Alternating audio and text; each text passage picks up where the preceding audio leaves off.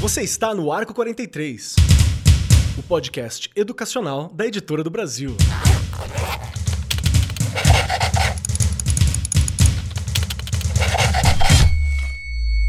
Saudações, saudações para você, meu querido professor, minha querida professora, você que é estudante, você que está fazendo universidade, você que é da gestão, você que ouve o Arco 43 Podcast, sejam muito bem-vindos, bem-vindas, bem-vindos. Cola com a gente hoje nesse momento, porque o papo é muito bom, muito bom. Hoje a gente vai conversar um pouquinho sobre funk, trap, o contexto linguístico dessas músicas, das letras, a importância cultural na sociedade. É um papo jovem, é um papo bacana, é um papo de música, é um papo que te ajuda você meu querido professor, professora, a entender um pouquinho mais do mundo que a gente vive, de como lidar com as mudanças. A gente está aqui para isso, né? E hoje, junto comigo, sentado aqui à minha destra, está ela, a minha musa, a minha Rihanna. Ela. Meu Deus! Que estava precisando de uma umbrella hoje, né, na chuva que ela tomou. Regiane Taveira, seja muito bem-vinda. Como é que você está, minha querida? Estou muito bem, acho que você já colocou aí tudo. Depois da chuva que eu tomei, lavei minha alma, estou de alma lavada. Que delícia escutar tudo isso de você, como sempre, né, Kelly? E acho que você já colocou aí muito bem. E aí? Lá na escola, é lugar de funk? Né? Lá na escola, é lugar de funk? É uma discussão que não tem fim, não é verdade? Eu lembro, Keller, que nós já falamos disso um pouquinho aqui uma vez, acho que foi no episódio 98 ou 97, 90, acho que é 98 mesmo, não é? Ainda há muita gente que diz que não. E há muita gente que diz que sim. E aí, será que a gente vai conseguir discutir isso aqui, chegar numa reflexão legal hoje? E eu vou dizer uma coisa, só tá eu de menina aqui hoje. Os meninos estão ganhando mesmo. O time de vocês hoje, ó, já ganharam de mim, não tem jeito. show de bola, show de bola. Mas você, você é a nossa diva. A gente tá aqui para ficar dançando atrás de você oh, enquanto oh, você Deus. dá aquela liderança, né? Aquela aquela parte principal da música. É para isso que você está aqui com a gente. Eu chego lá.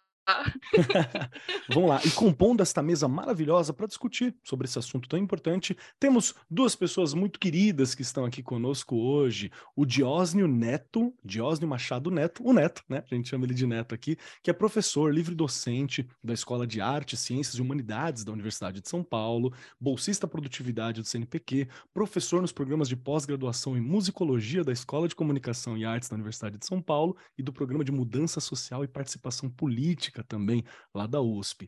É membro de uma série de grupos, uma série de discussões importantes que vão envolver a cultura, fundador da Associação Regional para América Latina e Caribe da Interna International Musicology Society e muitas outras coisas num currículo incrível. Seja muito bem-vindo, meu querido Neto. Tá pronto? para discutir esse assunto que às vezes é difícil, né, para os professores conversarem sobre o funk, o trap, a música, a letra. Tá pronto, meu mano?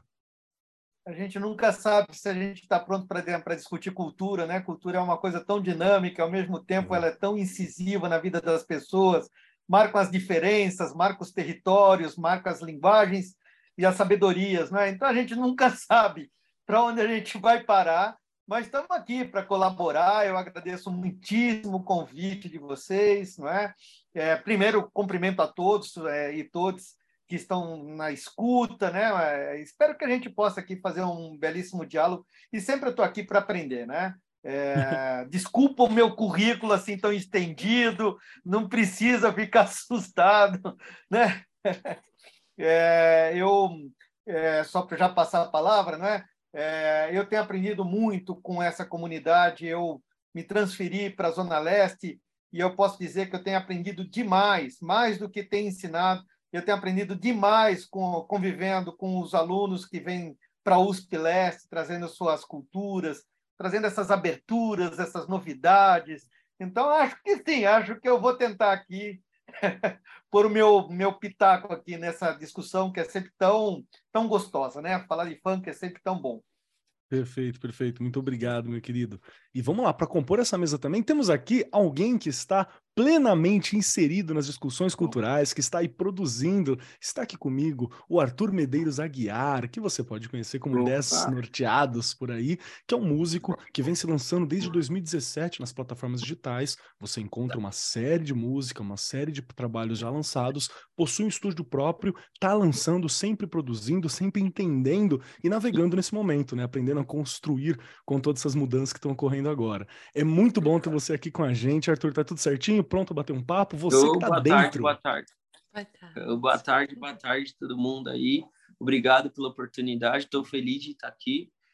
E é isso, trabalhando muito também, tanto no trap, tanto no funk.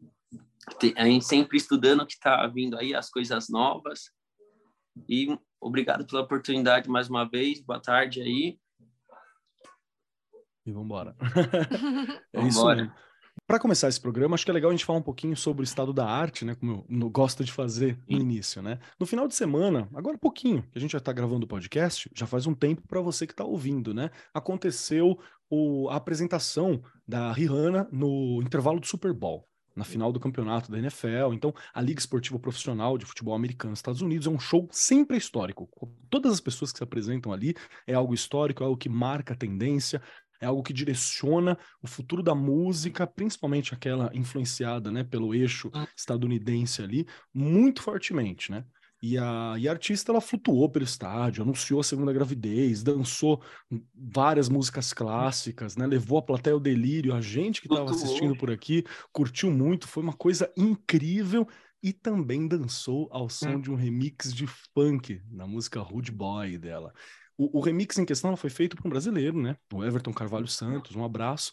20 anos, jovem, e a partir daqui a gente já entende uma característica, uma conclusão muito boa, né? Nós precisamos falar do quão longe o funk está indo e como o Brasil está dominando a indústria da música através desse estilo, através dessa linguagem também. Ainda tem quem diga, especialmente no meio dos professores, né? Isso acontece muito, quem fala que o funk não traduz toda essa ancestralidade brasileira, todo esse trabalho, né, que não é tão música. Às vezes tem gente que chega a dizer que é menos digno, porém, o sucesso, se for uma métrica importante, e costuma ser quando a gente fala de música, mostra que não é bem esse o caminho, né? E muitas vezes a gente tem também algumas críticas muito fortes dizendo sobre as letras sobre o conteúdo das letras, o contexto ao redor das músicas. E é por isso que a gente está aqui hoje para discutir com pessoas que estudam, que estão expostas, que gostam e que produzem o funk, o trap, essas músicas que estão dentro da juventude e que, vamos lá, todo mundo gosta de dançar, né? Essa é a real. para começar, Regiane Taveira, você. Bora lá. Primeira vez que você ouviu funk, quando foi? Você lembra? Já, já falei aqui para vocês, foi aquela. Eu sou antiga, gente, né? do, do DJ Malboro, né? É, da hora.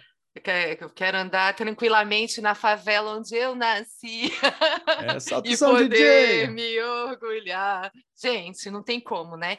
Nós que crescemos na periferia, que viemos, né, lá daquele lugar onde as pessoas são super criativas, são pessoas que o tempo inteiro, se a gente der oportunidade, estão criando coisas e a gente pode usar tudo, você sabe disso, né, Kelly? Os nossos convidados aqui também. Gente, quando eu ouvi, eu falei, é minha essa música. é minha essa música. Quem já ouviu minha história aqui no podcast sabe muito bem.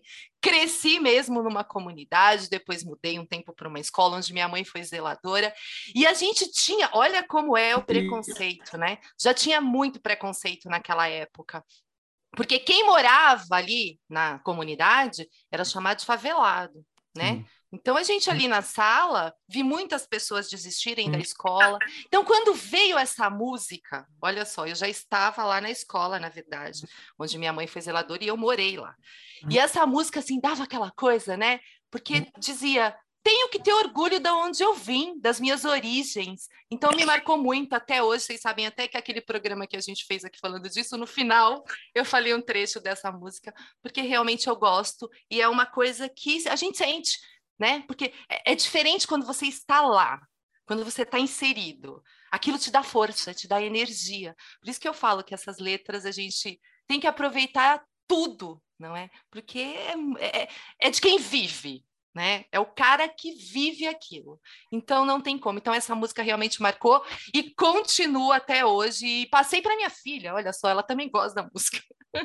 legal. Para mim foi o, acho que uma, da, uma das primeiras que eu ouvi foi o rap do Silva, do Bobby Room. Bob Rum, né, que foi, foi naquele contexto do Furacão 2000, né, que é o todo mundo devia nessa história ligar, porque tem muito amigo que vai pro baile dançar. E já era bacana justamente por estar no, no, num contexto de periferia também, né, e não tinha muita música que eu identificava, que falava da gente. Tinha muito rap, que nossa, né, pô, Racionais tá aí, sempre presente, facção Exato. sempre tá presente, incrível, mas tinha uma coisa que o rap era muito duro, né? Ele, era, ele não tinha uma, uma parada para cima na época, só tinha aquela crítica pesada e não é todo dia que você queria pancada, então era uma coisa que eu sentia também. Deixa eu perguntar para você, Neto, quando foi que você olhou pro funk, pro trap, para essas musicalidades e falou assim: isso aqui tem pé de estudo, isso aqui é bacana. Primeiro impacto, assim, que você foi impactado por isso.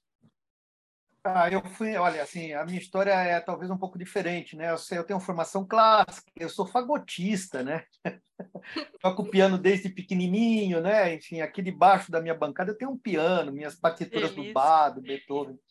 É, e como toda geração da década de que se forma em música na década de 70, 80, a gente acreditava que a vanguarda a vanguarda acadêmica de música era que trazia o signo da elevação cultural. Né? A gente acreditava uhum. mesmo numa substituição, no signo do novo, como um elemento de, de alteração de uma sensibilidade social. Né?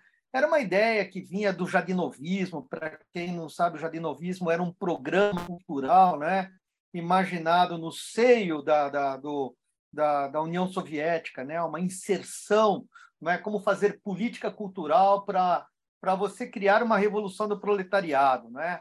Aí, né, é, como um desdobramento, né, é, já numa linha mais trotiquista, é, toda a arte de vanguarda passou a ser considerada esse elemento de, de saculejar a sociedade e pôr de frente dela, olha como vocês são massificados, sua música de Legal. consumo, olha como ela é é, como ela é pobre, não é? Como ela não toca nos assuntos da comunidade, né? Então eu cresci nesse meio, né? Gilberto Mendes escrevendo, né? Vila Socó meu amor, né? Que falava do trabalhador oprimido. Então para nós a música é, que que tocava nos problemas que hoje o funk faz como ninguém e como muito melhor que os vanguardistas daquela época, porque eles fazem de uma maneira é, é, orgânica, né? Eles estão vivendo isso, não é o intelectual que traduz isso, né?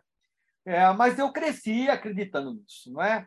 é? Até um determinado momento que eu fui aprendendo funk por, eu acho que é o processo do Paulo Freire como professor, ou seja, eu tenho que me abrir ao que os meus alunos escutam.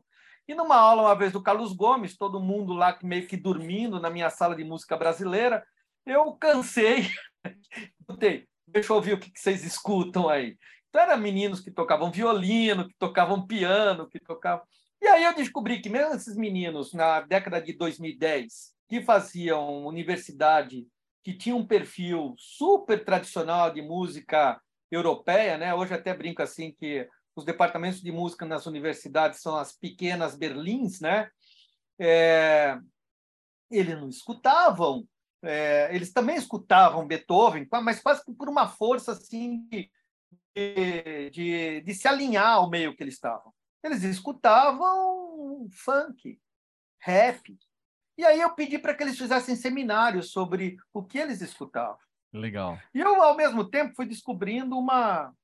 uma é, eu fui moldando. Falei, Pô, eu acho que eu posso ver aqui processos criativos inovadores, processos criativos. Isso foi mais ou menos 2015. Em 2017, esse estrago na minha cabeça já estava feito e eu fui para a Zona Leste. Eu, eu ainda escrevo sobre história da teoria, analisando música do padre José Maurício, não é? Se vocês pegarem meus textos, vai aparecer análise da NASA, né?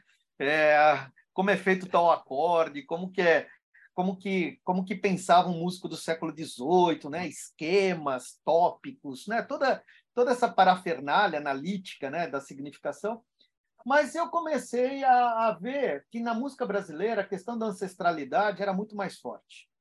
E se havia uma coisa para se entender pela ancestralidade, é, ela hoje estaria no funk, né? E eu passei a acreditar naquilo que a Sandra Sá um dia fala, né? Vira e fala assim: olha, vocês do funk, nós começamos isso lá com o Tim Maia na década de 70. E alguém deveria falar assim: olha, seu Tim Maia, nós começamos isso é, lá na década de, de 30 com o Candeia. Alguém deveria falar: olha, seu Candeia, nós começamos isso lá em 1820 e a gente ia chegar lá, nós íamos chegar lá nos, nos primeiros negros africanos, né? Que vieram do Congo, de Angola, né, com seus batuques, ou vieram da Argélia, com toda a sua perspectiva filosófica do ritmo, do ritmo, né? Os oriubás e os bantus. Então eu fui, eu me abri ao funk é, como uma uma necessidade da minha reflexão acadêmica, né? Ou seja, e como eu sou professor de um programa que fala sobre modificação social e participação política, é, nada né? mais, nada mais é, é, é alinhado do que você considerar o que é que essa população produz, não é? Então foi assim, né? E, e, eu, e depois eu fui gostando, algumas coisas eu incorporei na minha no meu dia a dia, né? A linda quebrada, ou seja, passei de estudioso até fã mesmo, né? Sou fã de alguns, né? A MC Carol, a Deolice, né? Nego Max, é, Dom L, por exemplo, né? É, Dom L é, é muito um cara... Hã? Dom L é muito bom. Dom L é muito bom. É, e fui descobrindo, entendeu? E aí fui descobrindo outros assuntos que me interessam muito, né?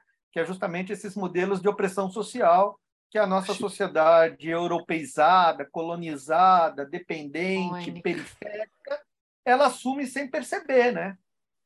Sem perceber nós nos enganamos pela nossa pele branca, mas é, é uma enganação que nós temos, né? Que é ao olhar no espelho nós nos vemos italianos, espanhóis e nós temos uma certa dificuldade de entender se isso é verdade ou não, né? Perfeito, perfeito. Nossa, adorei. Acho que já puxa algumas questões importantes para a gente levantar aqui que eu quero puxar ainda contigo, Neto. Deixa eu perguntar para o Arthur. Arthur, você, quando foi que você olhou e falou assim, olha, tô aqui, funk bateu. Você já nasceu no momento em que o funk tava ali, né? Já tava rodando, é, já era a música do jovem. E que momento que você falou assim, eu quero não só ouvir, eu quero fazer, eu também quero botar para frente, eu quero corresponder a isso tudo. Onde foi que rolou? Então, eu já sou filho de, de artista, né? Meu pai é artista, meu tio são artistas, e eu era road deles. Então, eu, comecei, eu sempre ouvi um rap, essas coisas, porque morar na quebrada, é você isso. só ouve isso escutava o rock and roll dos meus tios, ali teve um, um momento que eu acho que eu escutava muito Racionais no começo, que assim aquele uma coisa um pouco mais voltada à política, essas coisas, mas não é o que eu gosto de ouvir 100%, como você falou, é meio pesado, algumas horas e com o tempo vai depois do Bubum Tantan, que alcançou a primeira música brasileira do YouTube a pegar um bilhão. Verdade. Ali uma deu uma amplitude e a rapaziada de lá dos Estados, é, dos Estados Unidos, essas coisas que faz o trap, faz a mesma coisa do que o funk. Falam da vivência dele, essas coisas que eles falam da forma dele, a gente fala da nossa, né? Que o meu tio já de road, é, eu era road deles, montar guitarra, fazer essas coisas de banda. Eu não queria fazer rock porque eu sei tocar violão, mas o que eu a me assemelho, eu falo que eu realmente gostaria de fazer ao vir mais aquela coisa mais pro pop. Minha primeira música foi feita em 2016, foi pro um pop pro malhação, tipo um rap malhação, aquela coisa que você não pode falar tanta coisa, você é mais limitado. Aí eu era o desnorte mais um, né? Aí a gente separou e ele, o irmão dele era da banda do Rory. A gente um super projeto, porque malhação é TV, é já um outro é. público. Não é hoje em dia tem o MC Cabelinho, que é do funk, que aparece na, na TV, mas o aí não era o que eu queria fazer essa coisa mais pop. Aí eu montei meu estúdio, você vai aprendendo, vai estudando o trap, o trap funk, o funk, que os três estão ali. Tá. Os três falam a mesma coisa, só muda a batida. Aí depois daí, o meu último lançamento é funk também. Você está falando sobre ter montado o teu estúdio, né? Eu tenho a impressão Sim. de que acho que porque facilitou um pouquinho, né? Ficou um pouquinho mais acessível recentemente. A gente Sim. tem um computador ok, tem um celular bacana para gravar, né? Tem um programinha para editar. Então eu tô vendo que tá surgindo uma galera também produzindo. Tem muita molecada produzindo, né? Eu dou aula em escola pública, escola particular. Na escola pública, na escola particular, tem o pessoal produzindo localmente, assim, Sim. de uma maneira muito legal, que está montando uma cena. Isso você percebe que é, isso está acontecendo em geral, isso é real, sim, isso é um sim. movimento surgindo. Sim, assim, eu meus amigos, eu fui o primeiro a lançar música, aí começou, dois amigos meus tinham um estúdio no quarto. Hoje a gente está aqui, ó, tem a nossa sala, tudo bonitinha, e a gente grava um monte de pessoas que tem esse home studio também. Então, e eu acho que agora é mais fácil pela falta de internet, você consegue ver um vídeo para aprender, se, vê, se aprende no YouTube. E todo mundo quer começar a fazer, porque é caro. Você, putz, quero fazer uma música legal. Não é só chegar e lá fazer. Tem um monte, tem que ter um equipamento legal. Por mais que no celular você faz, você consegue fazer tudo. Para fazer uma música 100%, tem que estar no estúdio. É. Aí todo mundo né, hoje com pouco, no, com celular mesmo, um monte de gente. Aquela música mexicana do Didi Arana, que já tem mais de 500 milhões de plays, foi feito pelo celular também. Uhum. Mas hoje mais lugares têm mais estúdios. Aqui na Zona Norte, eu sou aqui do Tucuruvi. Desde 2017 que a gente montou nosso, a gente era o primeiro. Hoje tem seis que são grandes, assim, tirando o GR6 essas outras. E tem essas batalhas também que vão ajudando a rapaziada a ver, tipo, juntar três, quatro pessoas, falar, putz, eu tenho um computador, eu tenho um microfone, eu tenho um instrumento. Aí vão juntando e vai surgindo, né? Nossa, vai surgindo muito mais. demais. Eles funcionam como micélio, né? Como uma rede fúngica, né? Sim. Ou seja, e aí que o processo fica legal, porque o processo não é, ele nunca vai ser verticalizado. Não é centralizado, Sim. né? Ele, é, ele sempre vai ter uma impossibilidade, né? Por mais que a indústria fonográfica e todas essas grandes forças vão captar, né? Então você vai vendo uma ou outra mesmo a própria Anitta vai entrando nisso, mas é, a Anitta essa agora, ela é o grande nome do funk, assim. Tem o MC Cabelinho também, mas a Anitta, ela leva o funk para outros do lugares mundo, né? do mundo. É. É. E você vê agora embalados de outros países, a rapaziada escuta funk, você vê no TikTok um monte de trend de gente famosa, gringa, fazendo os funk, as dancinhas. Deixa eu tá aproveitar que, que, que, a gente falou sobre esse negócio de, de levar para o mundo. Rê, você tá mutada. É, tô mutada. Não aguentei, né? Esse menino Fala. é um empreendedor. Gente, que delícia. Não é verdade? Tá te levando, tá Olha aí, não é? E aí mostrando a realidade dele que é vivida, né? E Sim. a partir dali ele foi. Gente, isso é maravilhoso. Isso aí é um exemplo. Já mostra é? que o professor não pode ignorar esse movimento. Pronto, né? por favor, né? Chega de fazer isso, não dá mais, né? Já adianta esse ponto. Eu queria aproveitar que, que, que você falou é, Arthur, sobre a Anitta também, né? Que o Neto também puxou essa questão de estar tá indo para além. É, todo mundo aqui viu pelo menos um pedacinho do Super Bowl, da apresentação da, da Irana. Qual foi a sensação quando você vê algo nosso, né, do funk, sendo reproduzido lá fora? Eu fico um pouco preocupado, confesso. Fico assim, legal, bacana, agora vem ouvir o nosso. Né? Vê o dela aí, da hora, agora cola com o nosso aqui. Qual que é a sensação de vocês quando percebem esse esse movimento, esse nosso funk dominando lá para fora? Começando por você, Rê, quando você Bora vê lá. o funk correndo, o que, que você sente? Que a linguagem tem história, Boa. que a gente tem que parar de ignorar, não é?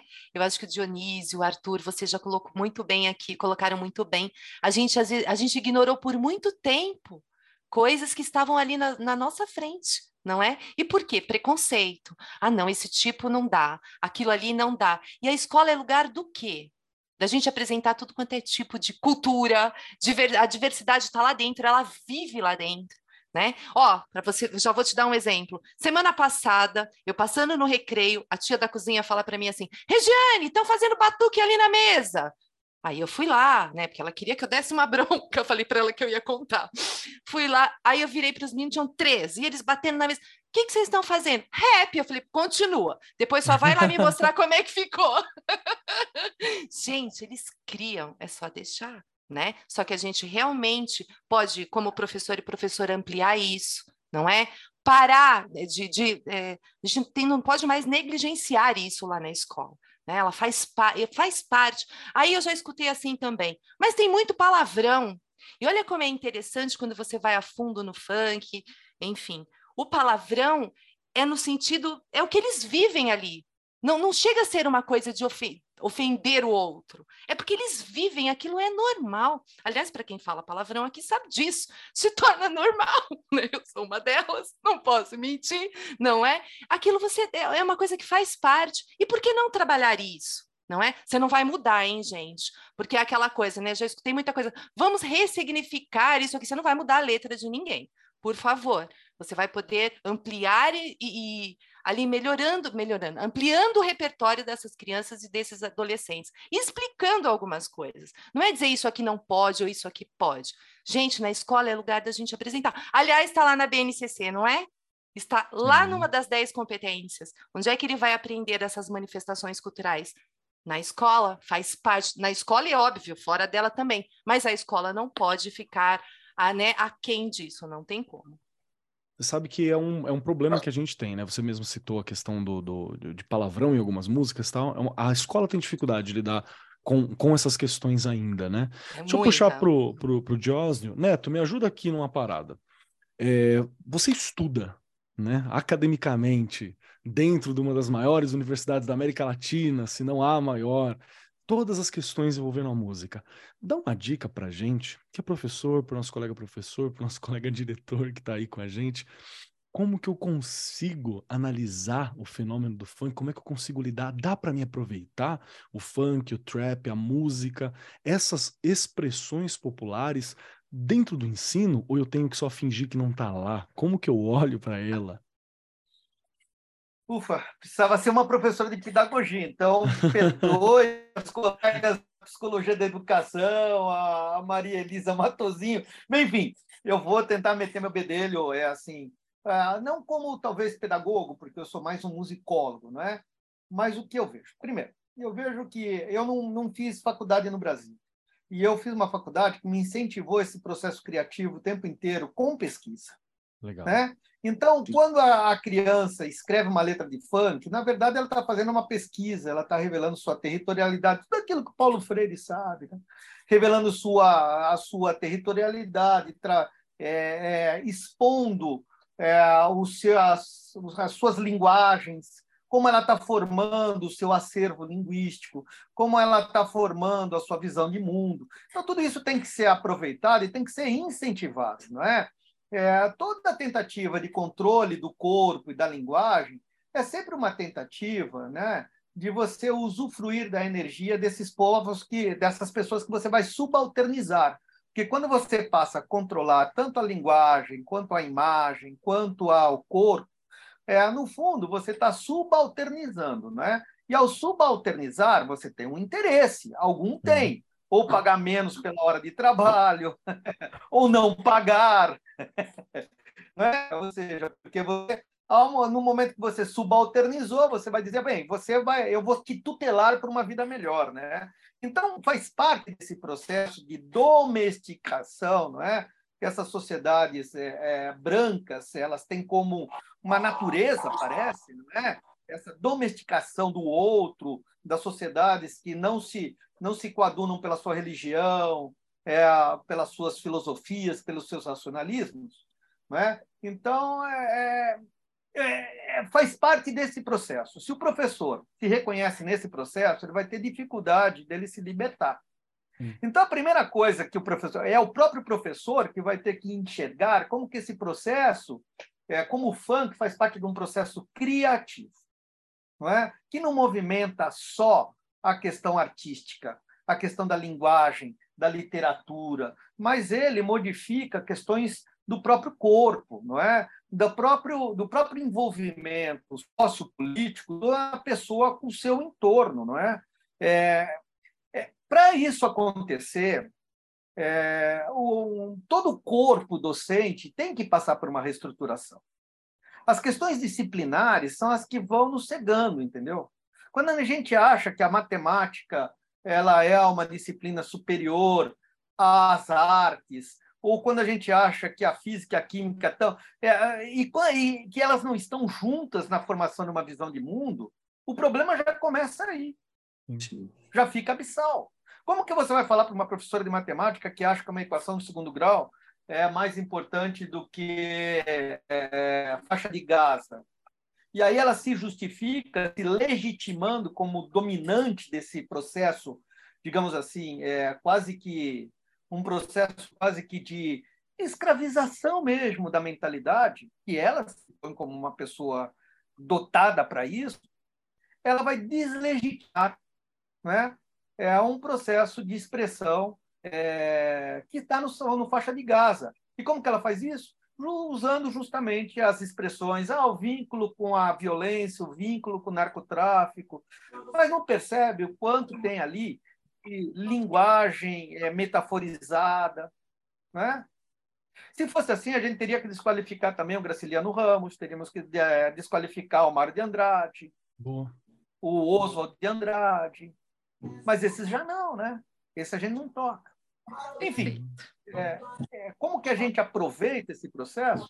É isso que, que a gente falou. Né? Deixa fazer. Deixa, Deixa fazer. fazer. Deixa fazer. É, Acho fantástico. Estimula, aprende, participa, é, interage, pergunta, né?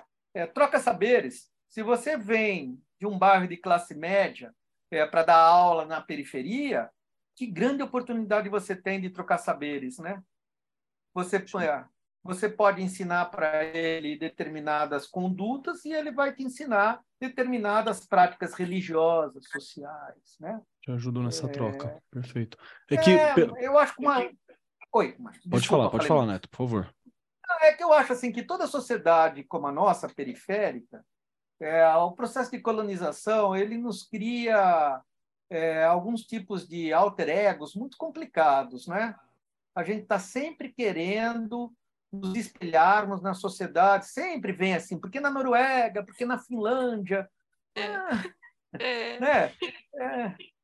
Não São bem menores, né? É. Outra não coisa. É. É. isso não rola, né? A gente é, Outra realidade. Com toda, é, com toda a sua injustiça social, nós somos bons em tantas coisas. Muito. Né? Sim, sim, muito bons. Inclusive Eu... na música, o funk agora é isso. Perfeito. Eu queria aproveitar também, porque nessa, nessa sua fala, Neto, eu acho que uma coisa fica muito clara, que eu vou fazer um Keller's Planning, assim, na, na fala do, do Neto aqui, que eu, que eu gostei muito, que eu acho que é, é um ponto que a, nós, professores, devemos prestar atenção. E me corrija se eu estiver errado, por favor. Porque na hora que eu nego a musicalidade, a música, que inclusive para a juventude é algo tão importante, né?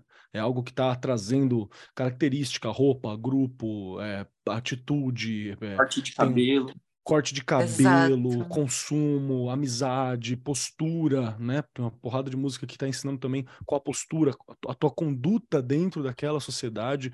Na hora que eu, enquanto professor, educador, inserido no lugar, eu nego essa musicalidade, eu tô negando muito mais do que só o play daquele som, né? Eu tô negando uma parte da pessoa, eu tô negando uma parte dessa conduta, eu tô negando uma parte dessa pedagogia, eu tô negando uma parte desse ensino, eu tô negando uma, uma boa parte da história. Então, eu acho que é quando, quando tem esse deixa fazer, ela é também um tipo de, de uma atitude do tipo, eu estou te ouvindo, né? Você tá aqui, nós estamos te ouvindo. Pode ser que eu não saiba ainda o que fazer com essa música dentro da escola. Perfeito. Eu não saiba ainda o que fazer com tudo isso, mas é, se é você, tem lugar aqui. Essa minha interpretação tá errada, Neto? Não, ela está correta. O que nós não sabemos é fazer isso. Exato. Ou seja, a gente teria que transformar todo o modelo escolar, né? Ao invés de ser disciplinar, ele ser formado de núcleos de interesse, né? Ou seja, é, é, eu não saberia modelar isso, mas é, a gente tem que aproveitar as potencialidades que as pessoas trazem. Se você hum. percebe que um menino faz verso, não é? E faz verso no funk, por que, que você vai ceifar isso?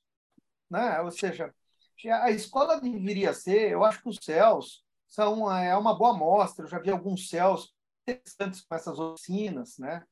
É, e a partir dessas oficinas elas têm que se transformar em disciplinas, né? Enfim, é, é um norte, né? Nosso é um... aprendizado, é, o nosso aprendizado tem que se dar na, no, num dinamismo muito maior com os processos de fazer e pensar, não é? E esses fazer e pensar não precisa ser com com grandes fórmulas antropológicas, com grandes raciocínios sociológicos ou pedagógicos.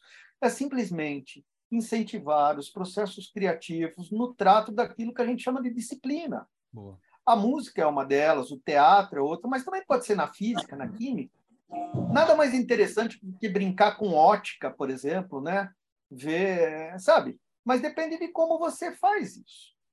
É que eu uhum. acho que um país periférico como o Brasil, né? Eu vou num jargão, né? Assim, a, o problema da educação no Brasil é um projeto político, né? Ou seja, é um projeto, né? Então acho que não há não há interesse dessa emancipação. E a gente fica buscando essa emancipação. E essa emancipação seria o quê? É, levar as próprias, os próprios territórios, os próprios bairros, possibilidade que as pessoas encontrem os seus processos de emancipação. Não precisa ser dentro do não precisa ser dentro do empreendedorismo capitalista ou dentro da, da, da, do comunitarismo socialista. Quem vai discutir isso é a própria comunidade, seja ela grande, pequena, não é? A gente não gosta dessa liberdade, porque uhum. nós temos que controlar né, tanta coisa para a sociedade funcionar. Então, assim, eu sou um pouco cético quanto a isso, mas quando eu vejo os jovens criando, e o funk eu acho que é um dos melhores lugares para você ver isso acontecer, né? Você fala assim, olha, eles podem fazer.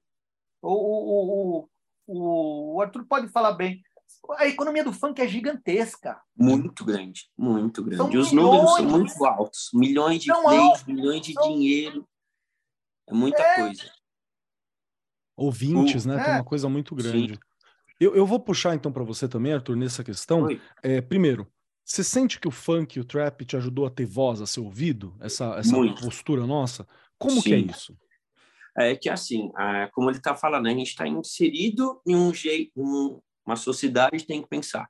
E às vezes, por usar uma camiseta um pouco mais larga, numa certa música não fala isso. No funk, no rap, no trap, fala mais isso. Então, acho que a gente tem mais liberdade, o jeito de falar, se eu ando de skate, se eu do rolê de grafite, do o funk, o trap fala tudo isso, né? Eu acho que é muito mais muito mais clean, é, me perdi um pouco na pergunta. Que tem uma, tem uma valorização, então, de quem Muito se é, maior. é. Se você, Como você a gente estava falando, até o corte né? do cabelo, né? Tem várias Perfeito. músicas que a gente fala, eu falo bastante, tem que estar sempre na régua ali, alguma coisa ou outra. Hum. O jeito de andar, o jeito de... A camiseta desarrumada, sabe? É, isso Esses é pequenos é... detalhes que fazem a gente Perfeito. apegar tanto a esses, esses ritmos, essas coisas e se insere muito no rolê da economia que a gente está puxando para o ouvinte aqui, professor, professora, né, estudante que está ouvindo a gente, se insere muito nessa questão, porque eu me lembro muito, na época que eu estava lá, molequinho, né, com meu irmão, é, a gente estava sem um real no bolso, mas você tinha que estar tá, pelo menos organizado ou coerente com o seu estilo de música na vestimenta, né? Então você guardava um dinheiro para comprar um tênis, né? Que desse, uma roupa que estivesse ok. E, e, e, a gente quer isso, né? Nós queremos expressar isso, o estudante quer uhum. expressar isso. E quando tem uma música que mostra isso, você se sente mais valorizado, né? Tô, tô, tô certo mais, nessa, nessa, visão, Arthur? São pertencem, né? Se sentem não, parte música, daquilo. É, eles são falando, parte. Essa música foi feita para mim, ali sou eu exatamente. Só que é uma outra pessoa que está falando de um outro lugar, sabe? É perfeito. É muito Nossa, louco essa, tem, essa tem sensação. Um, tem um funk que fala disso, que é o rap da diferença, né? O Arthur Sim. deve saber, né? Que é o, chá, o dança do charme e a dança da bundinha, né? Ou seja, dentro, da, dentro, do próprio baile, eles também se reconhecem. Aquele que é do Sim. charme, né? Que vem do soul mais tradicional, Sim. que eles se vestem na estica, né? É, o corte de pica-pau, né? O plataforma. E o, o, o, o, da bundinha, né? Que é o tênis, camisa de futebol larga, né? É. Eu, hoje eu tô aqui, eu vim mais comportado, mas eu só uso camiseta mais de time.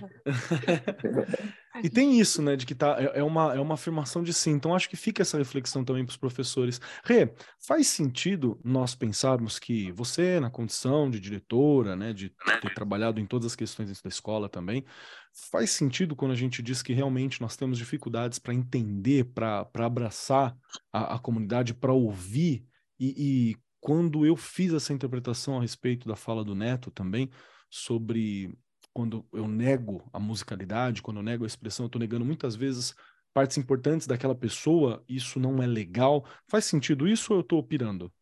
Não, e você toca num ponto aí que a gente vem batendo aqui nessa teclinha há muito tempo, não é? Se a gente, acho que o Neto colocou também isso muito bem, se a gente não, não fizer, não, não mudar a formação do professor, vamos colocar assim, acho que tem um ponto fundamental aí na formação do professor. Infelizmente, o professor ele ainda tem muita, muita coisa enraizada nele, ele aprendeu daquele jeito e ele continua é, é, reproduzindo, né? Ele não aceita muita coisa. E lá na escola já não dá para a gente ficar desse jeito. Só que, infelizmente, Keller, você já colocou, há muita gente que não se abre, que não abre o leque, que não quer abrir, tá? E não culpo, não.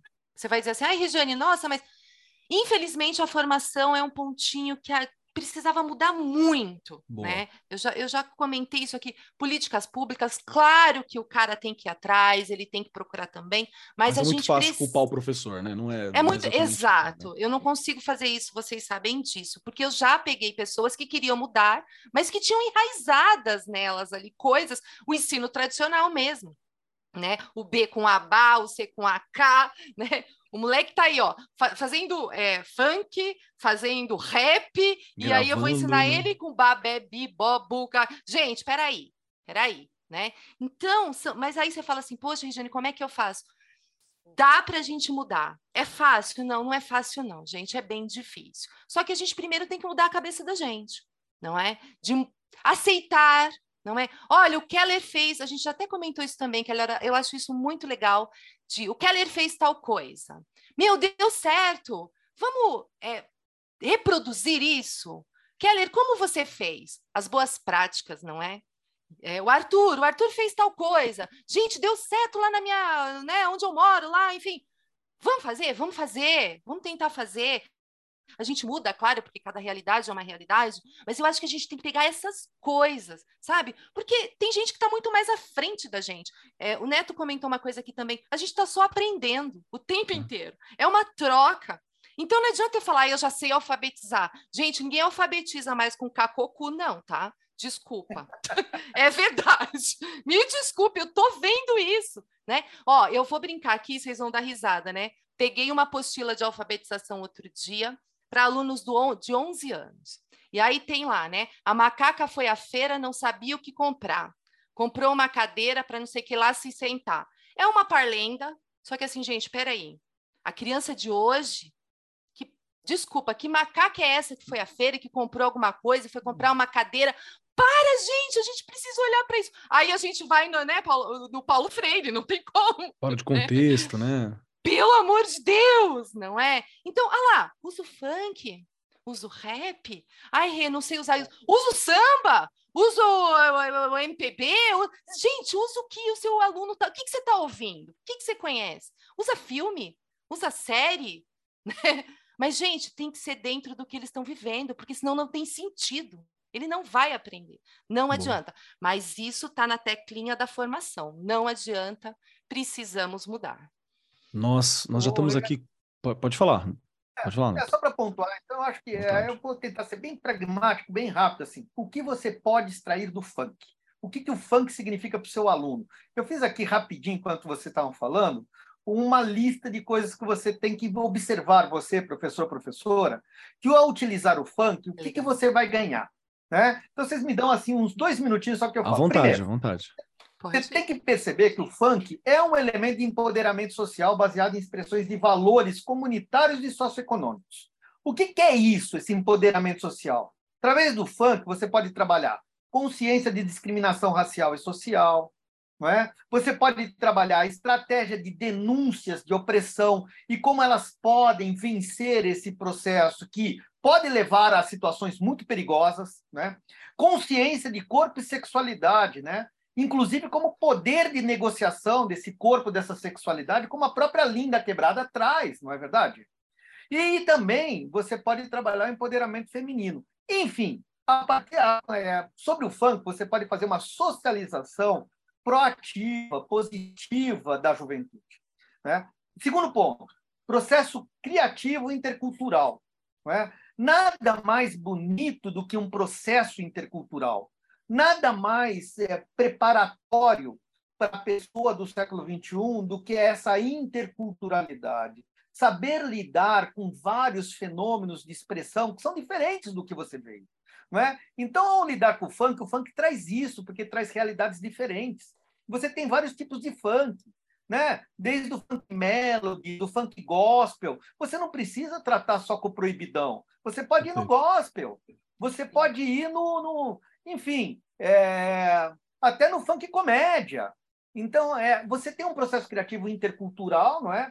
E que mais que isso? Como falou o Arthur, você pode fazer em home studio, você pode ter um home studio na sua escola, não é? E, e dando a ele um modelo de produção e de pensamento dinâmico.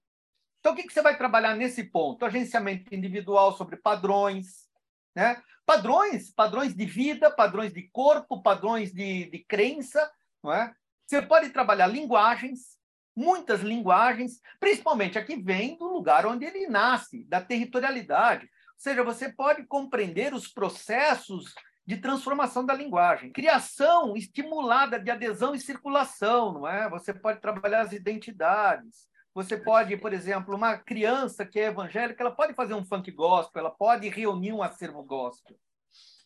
Não é? A outra que já vem de outro lugar, por que, que ela está trazendo um funk? Por que, que ela está trazendo um proibidão? Não é? Como fala MC Orelha, quando a gente canta, né? É, o, o, o quando a gente canta um, um, um, faixa de Gaza, nós estamos pedindo um, socorro, tá vendo? O Estado não está aqui dentro. É isso que a gente está fazendo, com as nossas palavras. Bem, por fim, aquilo que o Arthur fala, né? A capacidade, né? De. Ah, e nessas criações você pode inserir o seu aluno na, na cybercultura. Né? E você pode também dar a ele essas relações utilitárias que a sociedade de, do consumo ela exige. Porque não adianta a gente ser utópico, não, vamos fazer aqui um comunitarismo socialista, não vai acontecer. Então você tem que ter uma relação utilitária também com isso, ao mesmo tempo que preservar suas identidades. Isso tudo hoje só acontece dentro da cybercultura e o funk te joga aí para dentro. Perfeito. Não é verdade, Arthur? Então são os modos Sim. que você pode trabalhar. Não sei se eu me, me excedi. Não, não, para mim, para mim foi perfeito. Perfeito. Eu... Sim, foi, foi, perfeito. E eu queria até ouvir, ouvir do Arthur um pouco disso, dessa relação do funk com o ambiente online. Sim. Porque o funk, ele tá realmente acho que em todas as plataformas. Todas as plataformas. Se você for ver os tops 10 hoje do Spotify, a maioria é funk. Aí é funk com sertanejo, é funk com alguma coisa. Hoje o funk, vou dar um exemplo, o funk tem tem um funk proibidão, mas tem o funk que é mais comercial, tem um funk que é para dancinha. E você vai encontrar em todos os lugares agora o funk, você vê, tem no FIFA, aparece um pouco de funk, querendo ou não, na música. No, tem um, um drill, que é drill, é outro um subgênero como se fosse trap. E aqui no Brasil a gente faz o drill funk. E tá no 2K, que é um jogo de, é, de basquete da NBA. Tipo, está em todos os lugares. E, e hoje, com acesso da internet, você consegue facilmente colocar, postar seu funk, jogar no YouTube, ou jogar numa plataforma digital, numa, no TikTok da vida, no Spotify. Isso dá para virar tanto uma forma de renda quanto uma forma de espalhar sim, cultura, né? Sim, Isso que é... sim. É a proposta. E né? quando Fantástico. mais você fazendo, mais você vai ter interesse, né? Porque meu tio falava isso. O cara que faz medicina, ele vai estudar aquele aquele tempo. A música não. A música de o funk de hoje não vai ser o funk de 2024. Não vai Perfeito. ser o funk da, entendeu? Música você vai ter que sempre estar tá estudando. Às vezes é um pouco mais instrumental, às vezes mais um pouco sua voz, muda um pouco do que você fala. Então você tem que, com a internet você tem tudo. É, você disse sobre ter que estudar sempre quando tá na música, né? Tá aí o Diósnio, tá aí o Neto, que tá muito tempo estudando música e não para também, né? Mas eu queria fazer uma pergunta para vocês dois aqui também, para a gente já caminhar para os nossos momentos finais. É, fala para mim, Arthur. Agora, Arthur, nesse momento você é um profeta do funk. É isso que você vai fazer. A gente vai fazer aquilo que eu, enquanto historiador, fico maluco. Né? Vai fazer aqui leitura de futuro. Eu Ai. quero saber para onde você acha que está caminhando o trap e o funk no Brasil. Para onde está indo isso? Para onde você acha que está indo? Qual é o futuro? É brilhante? É grande? Não, não deve durar? O que, que você acha? Eu acho que assim, agora com o funk mas está numa final do. Já estava na, na, na, Copa do Mundo, nas dancinhas, agora teve no Super Bowl, sabe? Eu acho que para os próximos anos, os números do Brasil, a música mais, é, que mais tem videoclipe, mais teve acesso de videoclipe, foi do Cabelinho. Em 10 meses tem 170 milhões. E eu acho que essa rapaziada vai começar a ir para um Lula Palusa de um outro lugar, sabe? Vai começar a abranger, porque a gente faz o funk aqui em São Paulo, a gente, no Brasil, a gente faz o trap, como todo lugar outro no mundo, mas aqui no Brasil a gente faz o trap funk, que é uma coisa só nossa. Isso está alcançando, depois do Bumbum Tantão, está alcançando muito mais. Eu acho que agora vai ter turnê, sabe, é, mundial, assim, desses caras, que já tem, que isso já é realidade, mas eu acho que mais, assim, vai estar tá mais introduzido também em novela, como você vê, já tem hoje dois artistas lá que são no negócio, minissérie, tem na Sintonia também, acho que daqui pouco em pouco, aí mais uns 5, 6 anos, se não vai ser a coisa mais escutada do Brasil, que primeiro é sertanejo, não tem como, né? Mas daqui a pouco já tá batendo na porta. Fantástico, fantástico. Eu, eu me lembro também de, uma, de um amigo, um amigo que ele é, ele é muito sintonizado à questão de música. Ele trabalhava com uma loja de roupa que ele vendia e tal, mas ele era muito ligado à questão de música. Me lembro que há muitos anos atrás, muitos anos atrás, teve um vídeo da Bjork, que é uma artista bem experimental, né? A Bjork Sim. discotecando, e ela tava discotecando, acho que funk do MC Brinquedo. E você via na hora que ela discotecou, assim, que deu um peso. E aí esse amigo meu olhou e falou assim, funk vai dominar o rolê, você vai ah, ver. tudo que é eletrônica aí, agora é. tem vários remixes em tudo, tocando na Tomorrowland e tocando Oi. em festival de técnico, sabe? Tá em tudo, tá em tudo. Fantástico, que fantástico. é muito rico, né? O funk é muito rico de instrumentos, é, que é uma música eletrônica que é feito, né, eletronicamente, então é uma música eletrônica. Agora, você sabe que dá para encaixar em tanta coisa, então é um leque de opções que você pode fazer com funk. Perfeito. Música eletrônica, em, em, tudo. E por aí vai. Queria ouvir de você, Neto. Quero, quero a tua previsão. Você que está estudando música desde sempre também e que tem muito ainda para estudar pela frente, como a gente falou, música e cultura, né? dois terrenos infinitos para estudo. Para onde você acha que está caminhando isso? Eu acho assim, eu só consigo ter a, a, a curto prazo uma visão, né? Eu acho que o funk está é, tá consolidando um tipo de rebote, né? A todas as restrições raciais, sociais, é, a todas as intersecções, né, que nós vivemos no Brasil, né? Preconceito de raça, preconceito de sexualidade de gênero, preconceito de condição social. Então hoje você já vê um movimento é, de um funk de artistas trans, de artistas negros. Então, é, a favela venceu, fogo nos racistas. Eu acho que ele tende a crescer. Isso vai dar visibilidade a muito artista negro, assim como foi na década de 60, né? desde o reaparecimento do Cartola, da Clementina de Jesus, que vai nos levar a Black, a Black Hill, né? do Tim Maia, da Sandra Sá, do Cassiano, né? do Jorge Ben, enfim.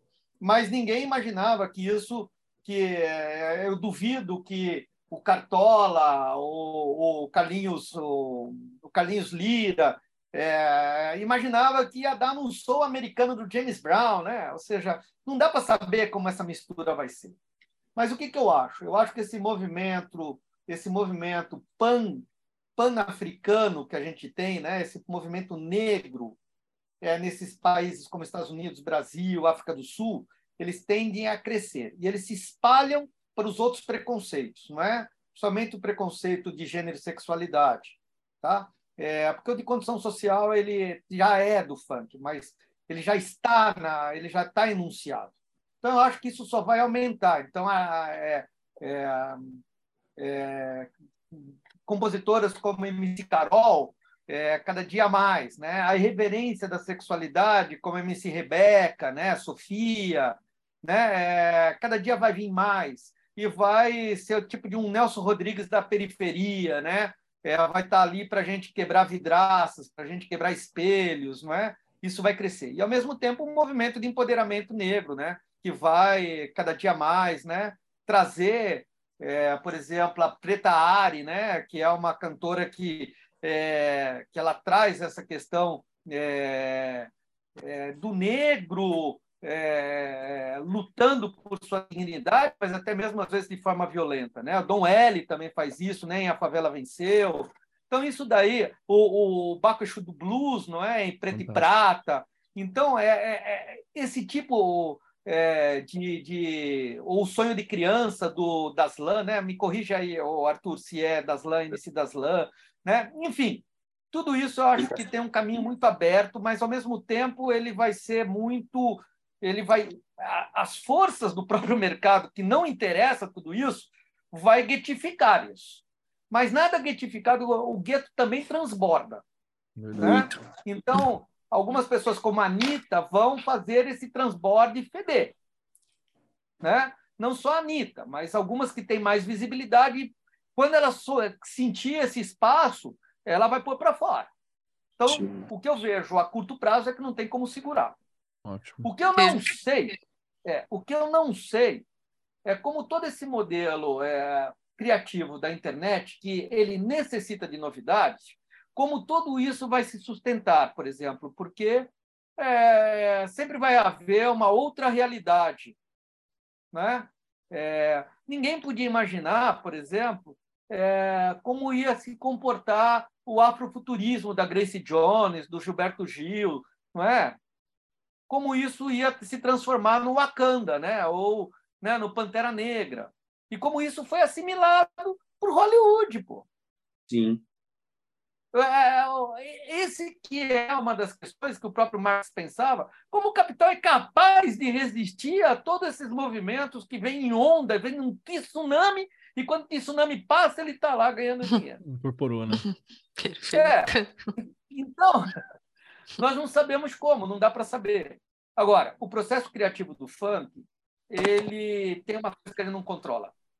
Ele é independente, ele é, ele é feito no celular, ele, a mediação dele é uma mediação muito comunitária, você sabe, muito de amigo para amigo, ao mesmo tempo de internet. Então, na medida que a internet vai ganhando os espaços periféricos, né? tanto na África quanto na Ásia e também nos países latinos, esses modelos de transformação de transformação poética da canção eles vão sofrendo bombardeios que eles não se sustentam. E o sertanejo, isso daí é uma questão ainda que ainda vai se transformar nesses ritmos mais periféricos. Pode esperar. Até porque canção romântica o funk também faz. Show de bola, show de bola. Perfeito. Temos um futuro Sim. brilhante. Regiane, temos um Olha, brilhante. temos e olhando para a escola, né? Então, hora da escola apoiar tudo isso, não é? E se tornar esse lugar que lugar, não é? Né? Que lugar? O lugar onde se produz cultura, né? O lugar onde o cara vira o sujeito de aprendizagem de verdade, né? Se a gente escutando tudo isso daqui, dá até arrepio, porque a escola precisa ser esse lugar, não é? Não existe receita. Quem vai fazer isso? Nós, professores e professoras, né? Fazer a escola ser esse lugar onde o cara realmente é o sujeito da aprendizagem dele. Perfeito. Regiane Taveira, você viu que programão que a gente tem aqui? Temos um assunto incrível para a gente discutir. Já estamos chegando nos momentos finais do nosso programa, então não vai dar para a gente é, continuar desenvolvendo tanto quanto eu gostaria, mas é um tema que tem pé, né? Tem pé para a gente conversar. E uhum. Rê, estamos chegando no fim do programa aqui, estamos chegando no momento final do Arco 43 e tem agora a questão das três perguntas. São três perguntinhas muito poderosas que todos nós teremos que responder para poder sair deste programa e deixar algo para os nossos ouvintes. Regiane Taveira, começando por você. Quero saber primeiro se você gostou do nosso programa, depois quero saber onde que eu acho mais da Regiane, onde que eu conheço, onde que eu acompanho e por fim, um recadinho, uma mensagem final, um pedacinho da Rê para acompanhar a gente. Vamos lá, Rê, valendo. Gente, preciso falar se gostei ou não? Delícia de programa e acho que você já colocou muito bem. Dá para gente continuar, olha, quatro, é, dois episódios, três, quatro, porque tem assunto aí que não tem fim, não é? Eu tô aqui no Arco 43, tô lá no Instagram, tô no Facebook, no Chão da Fábrica, que é onde tudo acontece. É o lugar, o lugar, não é? E olha, eu estava procurando aqui, eu acho que não sei se eles vão conseguir me ajudar ou você mesmo, mas eu lembrei de um funk. E aí eu lembro do vídeo que eu vi há um tempo atrás. É antigo, tá, gente? Eu sou antiga. E é aquela que é assim, ó. É som de preto, de favelado, mas quando toca, ninguém fica parado. Gente, quem já viu esse videozinho, fica aí a dica para os professores, professoras, alunos, enfim. O videozinho é antigo, mas ele é tão bem feitinho. e é uma delícia de ver, e a gente ali entende que realmente não dá para ficar parado, ou de uma forma ou de outra você vai se mexer e você vai entender sua, as suas raízes. Eu amei o programa, obrigada a todos. Delícia estar aqui. Perfeito, Rê, muito obrigado por estar aqui. Obrigado por ser essa musa, né, que está aqui conosco, sempre inspirando, sempre trazendo, sempre conversando sobre a realidade da escola. É algo realmente incrível. Muito obrigado, viu, Rê? Obrigada e vamos eu. lá. Você, meu querido Diósnio Machado Oneto. Neto que está aqui com a gente. Tenho três questões para você, para poder sair, para poder descansar, para poder deixar um pedacinho do Neto acompanhando os nossos queridos ouvintes. A primeira delas é: se você gostou do programa. A segunda, onde eu sei mais sobre o Neto? Onde que eu acho o Neto? Já sei que está na Zona Leste, já sei que está na USP Leste. onde que eu acho o Neto do trabalho? Como é que eu sei mais sobre o que o Neto está produzindo? E por fim, uma mensagem final, um conselho, uma dica, um pedacinho do Neto para acompanhar a gente até o próximo programa. O programa. Eu, eu, fiquei muito feliz de participar. Desculpe a minha eloquência às vezes, não é? Mas é que é, realmente esses assuntos são muito instigantes. Eu que sou filho de uma diretora de escola que, que, que tinha como missão dar aula na periferia, né? Então cresci. Eu digo assim que eu cheguei na escola bebezinho e até hoje não saí, né? Meus filhos seguem o mesmo caminho. Então adorei o programa. Fico à disposição sempre que vocês precisarem, não é? é Onde acho o Neto? Na USP, na USP da Zona Leste ou na ECA. É, eu sou um cara acadêmico, então você também pode me achar no Lattes, no currículo Lattes. Pondo meu nome para ver os textos que eu escrevo. Aliás, eu estou publicando um texto é, sobre toda essa questão, não é? é? Dessa nova cena musical brasileira, onde o funk, o rap, ou seja, o hip hop, né? essas manifestações estão todas. Então, eu também tenho um site, é, eu não tenho redes sociais, né? Eu não, não, não, enfim, eu não me adapto a esse, esse modelo, apesar que eu estou sempre muito vendo as coisas, mas eu mesmo não ponho minhas posições ali, né? Porque eu acho que eu tenho que escrever, a minha função é essa, livros, artigos, enfim, né? É, e é, como música final, ah, eu deixo aqui a Favela Venceu do Dom L, né? Que é um é, ou ou também uma que não é funk, mas é afrofuturismo, né, da Bia Ferreira, né, é, que é uma canção que eu adoro, não é? Eu gosto muito dela, é, que é Cota não é esmola, ou Eu Boto Fé. São duas canções da Bia, eu acho que vocês têm que conhecer essa essa nova artista sergipana, mulher arretada, negra, muito potente. Então é isso, Perfeito. fica aí a minha dica. Neto, muito obrigado pela tua presença, obrigado por estar aqui dividindo um pouquinho, né, desse grande caldeirão cultural que você é, suas experiências, sua trajetória. Obrigado por separar esse tempinho para estar aqui com a gente hoje, viu? Foi incrível, meu querido. Muito, muito obrigado, obrigado a vocês pelo convite. E agora vamos lá, o nosso artista de plantão aqui presente, o nosso criador. Quero conversar com você, Arthur Medeiros Aguiar, o Desnorteados, que está aqui com a gente. Fala para mim, por favor, aqui as três questões específicas. Primeira delas, se você gostou do programa. Segunda, onde que eu acho?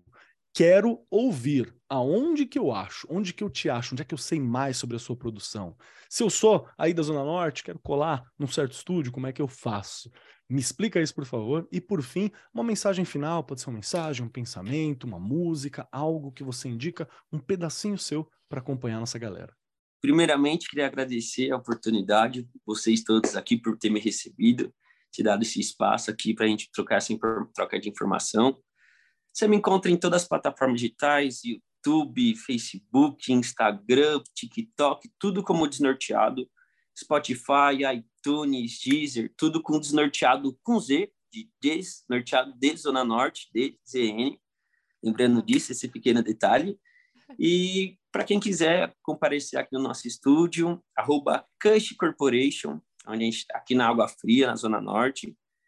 E como uma música aqui, pra, não é bem um funk, mas uma coisa que fala muito sobre o funk, que ele pega o Favela Vive, esse último que lançou, que acho que tudo que a gente conversou aqui, tanto de educação, coisa política, de ancestralidade, fala muito nessa música, é muito forte, e é uma aula de história em cinco minutos, que acho que é importante todo mundo ver. Muito obrigado. Perfeito. Meu querido, muito obrigado por estar aqui com a gente. Obrigado por trazer a sua experiência de quem está dentro, de quem está produzindo. Obrigado por estar separando essa gana, essa garra, essa potência aqui com a gente, com nossos ouvintes, é com a nossa equipe. Obrigado demais, meu irmão. Eu que agradeço. Tamo junto.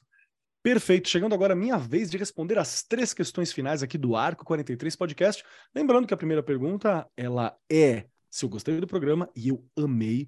Sempre que a gente vai discutir cultura, a gente vai falar de periferia, é um local onde eu estou inserido, onde eu me orgulho muito de ainda pertencer, de fazer parte, e é importante fazer parte desse espaço, falar de funk, falar de trap, falar sobre toda a nossa musicalidade, sobre a nossa molecada, é fantástico. Tenho alunos, amigos, estudantes que produzem, que estão aqui construindo essa cultura, e isso é algo que, que eu me sinto muito honrado de estar participando da cena.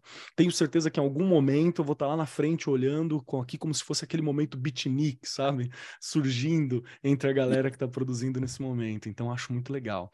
Quem quiser me encontrar nas redes sociais, arroba Marcos Keller na maioria dos lugares ou arroba Cobb Keller lá no Instagram. Tô tentando deixar o Instagram um pouco mais assim separado para as coisas de estudo, de escola, então pode colar lá que vai ser muito bem-vindo. E a minha mensagem final não é uma mensagem específica e também não é uma música específica.